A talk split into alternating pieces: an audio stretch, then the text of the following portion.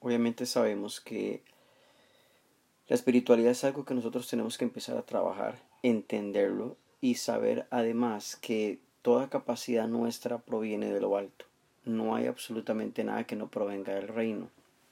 En el reino estamos diseñados para trabajar y para atender lo que el Señor nos ha indicado. Obviamente, sin descuidar intimidad, palabra, oración, sin descuidar los elementos básicos como hijos de Dios que somos, ya que no podemos perder de vista que nuestra intimidad y comunión con el Señor es lo que nos fortalece y nos hace crecer para cumplir con la obra asignada a nuestras vidas.